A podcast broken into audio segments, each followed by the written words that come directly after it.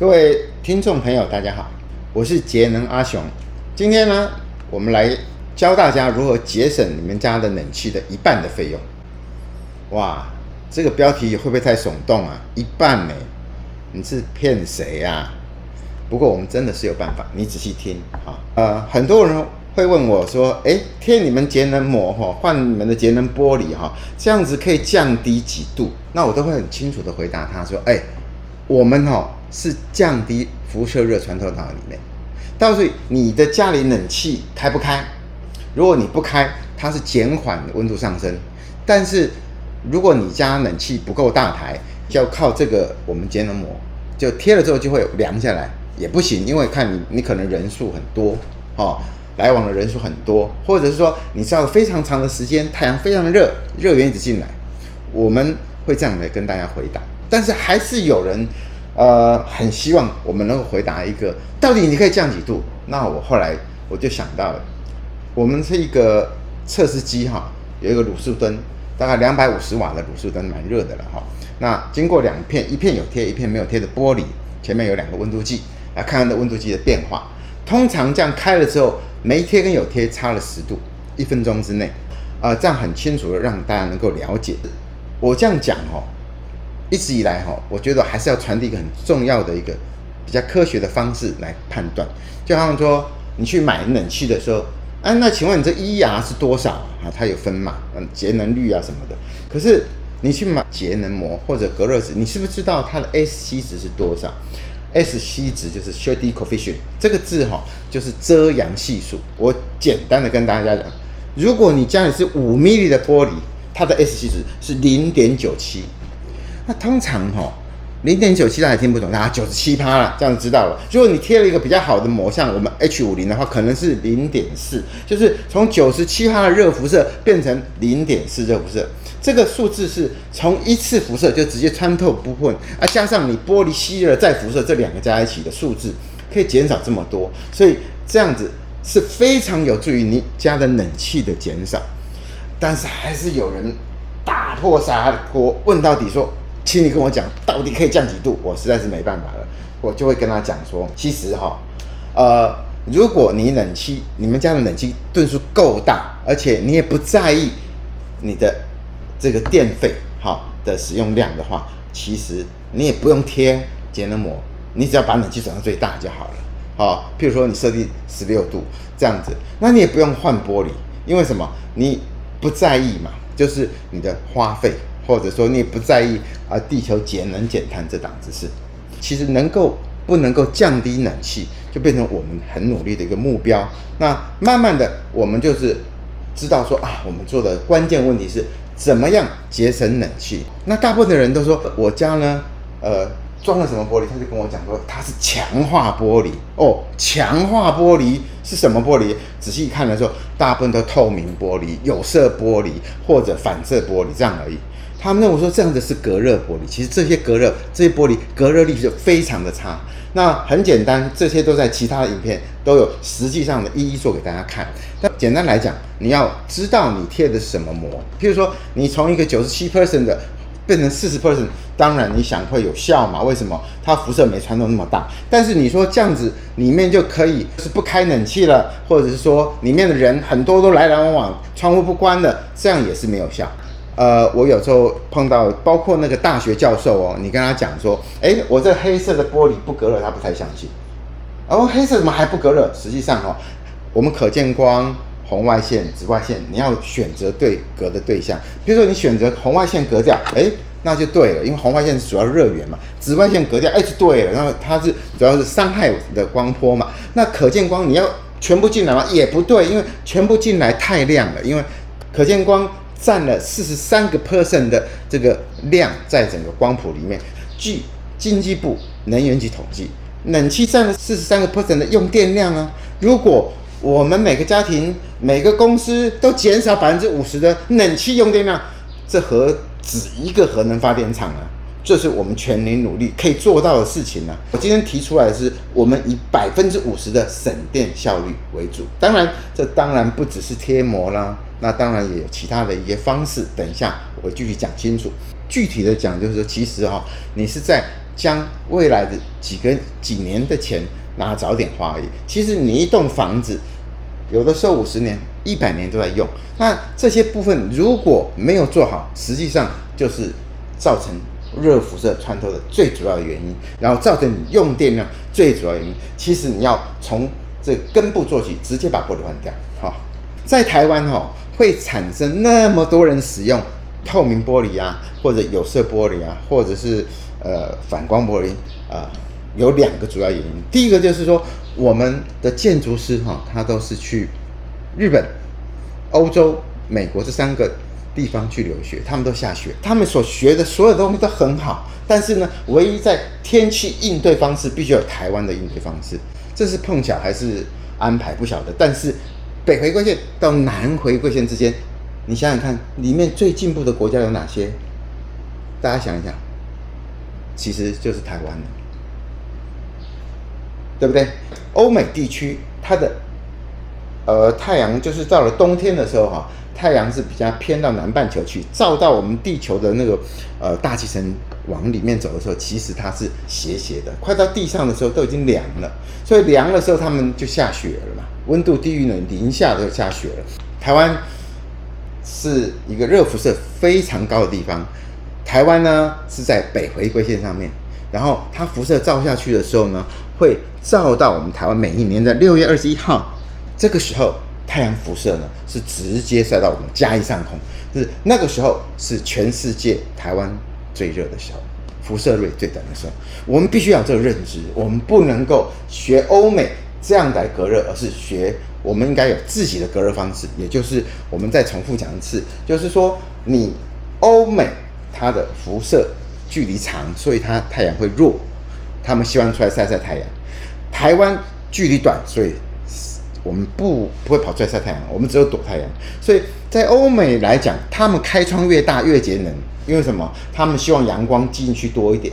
但是呢，在台湾是开窗越小，因为什么？因为夏天我们希望阳光小一点，阳光够就好了。所以这是第一个原因。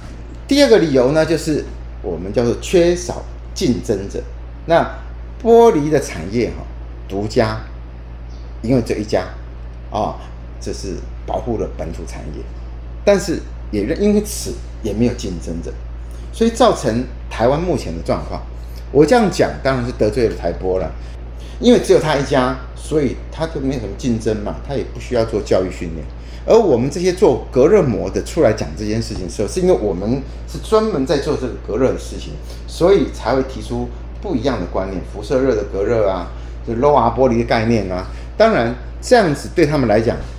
好像去侵犯了他们的这些市场。事实上，我是认为说缺乏竞争，缺乏这个就是太保护。而且呢，我们为了保护这个这个公司，也设定非常多的进口关税来限制。因为没有竞争者，所以他没有人要教教育训练哈。当然，教育训练是没有钱拿的了哈。像我目前讲这个事情，除了得罪人，没有什么钱拿嘛，对不对？但是我讲这个有没有道理？大家可以听听看，评估一下。所以呢，呃，它目前大部分的玻璃，我们还在使用 SC 值非常高的透明玻璃、有色玻璃或反光玻璃，很少真正使用到。我们讲的叫做有效的隔热玻璃，比如说 Low 啊 Solar Control Low 啊双银的 Low R Low E 玻璃，好，双银的 Low E 玻璃，这大部分呢都还在使用 Low E 玻璃。但是我们知道民众一听到 Low E 玻璃好像隔热，就把 Low E 玻璃跟隔热画上等号。Low E 玻璃大部分。都是采用单银 Low E，其实它隔辐射热是非常有限，并没有非常好的效果。一定要到双银跟三银，也是看到 S 七值回到 Shielding Coefficient 这件事情，就是你要看到 S 七值在多少。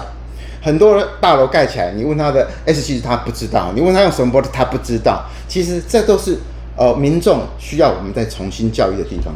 那这边因为杰能阿雄在呃 Low 阿玻璃已经介绍很多在影片。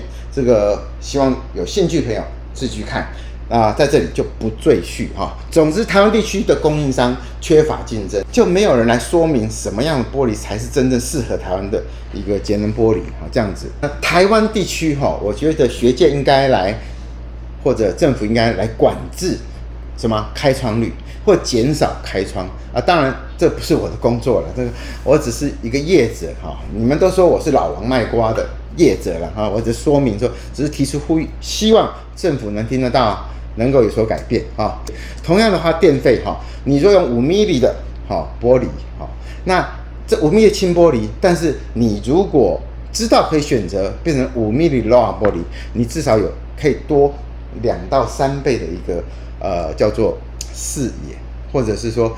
这么大的面积，同样的电费，因为它 S 系值不同，它将红外线隔除掉，紫外线隔除掉，只有可见光留下多少哦？这个结构，那当然是有效的呢，提升了视野的品质，视野提升了两百三十趴，然后呃，它的的效能提高了五十九趴的热辐射穿透哈，那这是大家可以选择的。而在这里不再赘述我们家的产品，我们要说的是说，呃，贴前的膜呢。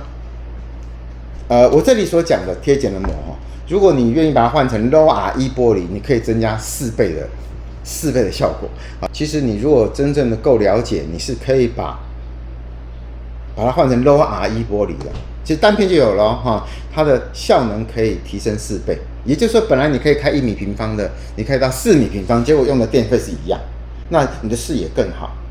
呃，我们台湾人是这样子，看到。换掉这些新新好好的玻璃，有点觉得浪费啊，这样光假偷贼啊那样，实际上并不是这样。实际上哈，其实这样的玻璃你换没有换掉，才是真正的偷贼。理由很简单，你如果使用那个玻璃一直辐射穿透，让你一直很多电费，你每一个月缴的电费是足足换玻璃好几次。好，这个就好像上次我听吴淡如在啊录他的 podcast 的这个内容里面，我看到的是说，他说了一句说，其实有很多哈。使用非常老旧二十年的冰箱还在使用，其实他不知道三年的电费就可以买一个新的冰箱。可是有些老人家，你跟他讲，他不相信。对隔热，我们其实不能老学欧美，因为纬度不同嘛，隔热就不同嘛。台湾呢，应该建立正确的隔热观念。台湾的隔热观念，哈，呃，什么呢？就是隔辐射热，而不是传导热啊。在这里跟大家分享一个秘密：装窗帘会温度更高，而且并不节能。哦，这件事情我讲的时候又得罪一群人了，什么呢？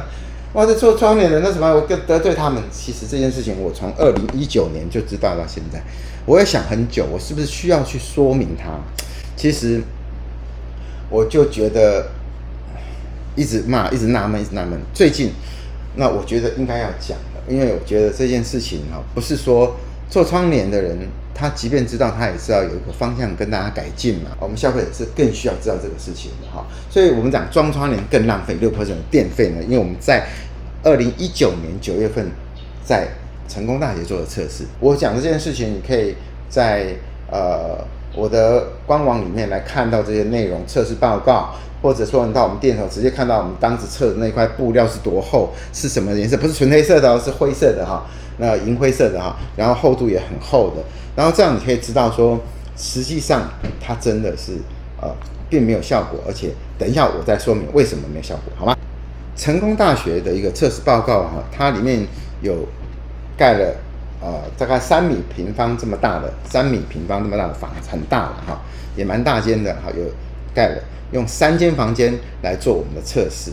好，那三间房子里面是一般两，我在做这个时候不是为了做窗帘做的，而是为了做我的新的产品叫断热板所做的测试。但是里面有轻玻璃呀、啊，还有窗帘啊，还有个断热板做的测试。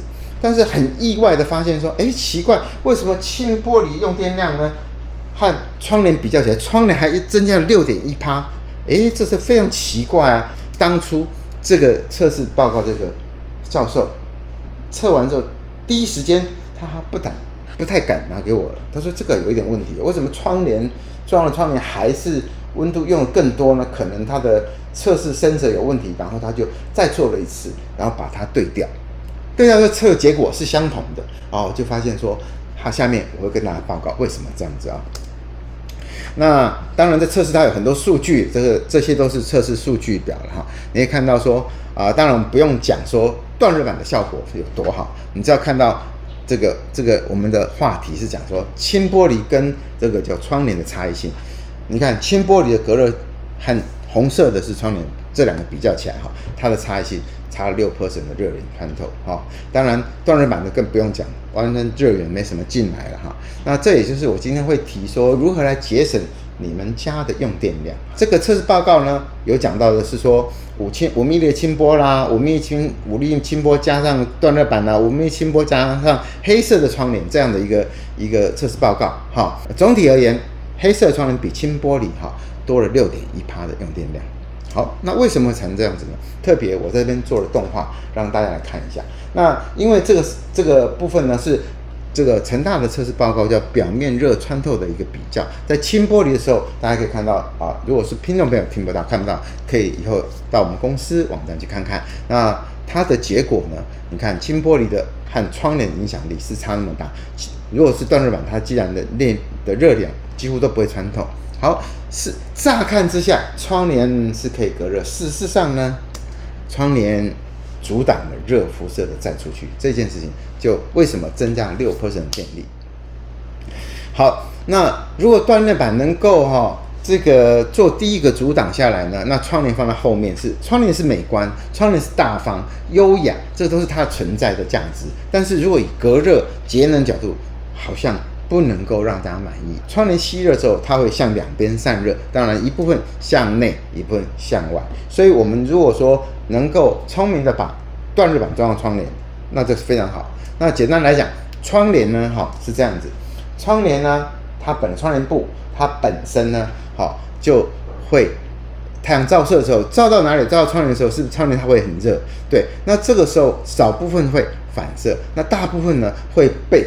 窗帘布吸收了，那吸收热源才是最大的部分，百分之八十都吸收了。那吸收在这个窗帘布，当然这个窗帘布因为不厚嘛，没有很厚，它的两边就开始散热，相同的一面向外散热，一边向内散热，我们叫做二次辐射再辐射率啊，就一部分呢向外走出去，这个部分我们叫做啊、呃、节能的，叫做散热，把热源排出去。另外一个部分呢，它是向内的，这个内的部分呢，它会碰到墙体。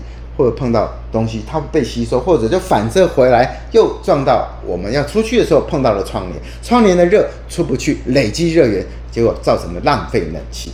这件事情哦，呃，我们一直以来就希望能够跟大家分享说，哎，这个是不是真的？我们测试报告在家里面，在公司里面让大家可以看哈。那成大的测试报告，希望你上网能够看得到的测试。那明天这样讲好了，各位观众朋友，各位听众朋友，今天。我们讲这样子，你明天出门的时候，你不要拉窗帘，然后你在另外一房间也拉了窗帘，你试试看两个房间的差异性就知道了嘛。哈，我我是在讲这件事情，并不是说你人在那边热不热，我是讲说在空的时候，哦，实际上你拉了窗帘并没有它隔热效果。那为什么要拉窗帘？其目的不就是希望能够热源不要进来吗？结果结果不是这个效果。那这件事情我。我们是不是值得跟你们分享呢？好，我是说我们人不在家的时候啊，好，当然如果你自己人在家里，阳光阻挡到，直接照不到你，太阳不会照到你，就直接被阳光照，这是有效的嘛？因为呃，成大的这个断热板实验里面呢，我们在测试里面是没有人的，反而你不拉窗帘哈，回家更凉就对了，好，那还跟大家。提供一个很好的一个讯息，就是如果你可以的话，出门的时候稍微开一点小缝就好了，你让气热气能出去，那就更好，让对流热，让它慢慢能够散出去。好，那设定二十六度就好，好，那冷气到了它就会停下来，好，不要设定太冷，这样子会浪费冷气。那温度到了，冷气停下来才省电。那节能的，我们叫做节能的观念要建立，就是减少辐射的传导。第二个就节省圣地二十六度，这两件事情你要做到。但是如果你如果要凉快的概念，设定十六度啊。第二件事情呢是设定十六度，第三件事还是设定十六度，就是你设定十六度就会冷的嘛。那如果说冷气开到最大，好，这样子公司是可以啊，咱咧厝的哈，唔通哈。那来主席用咱家己电哈，所以讲这个观念想好哦。你设定十六度，但是你家你的那个冷气够不够大，这就是证明了。如果不够大，不好意思也没有效哦，因为你就必须要靠节能膜将热源减少更多，来增加你的的冷气的效率哈。那冷气占了四十七个 percent 的用电量，四七哦。那你如果不不想要浪费冷气，你就要节能嘛，就是这样很简单。一栋房子用了五十年、一百年，如果你玻璃用错了，你就干脆把它换掉。那你如果是跟人家租的，你要贴膜就好了，贴膜也一样可以达到十年以内的效果。那十年之后，它的胶还是可能会有一些问题，再贴嘛，就是这样子。所以说，你还是用这个换掉玻璃是最好的，这是防止自己的话。好，那依预算哈，我们可以来跟大家来提供各式的不同的节能方案的哈。那我不是说在那说明，但我只是要提出，其实我们的解决方案是。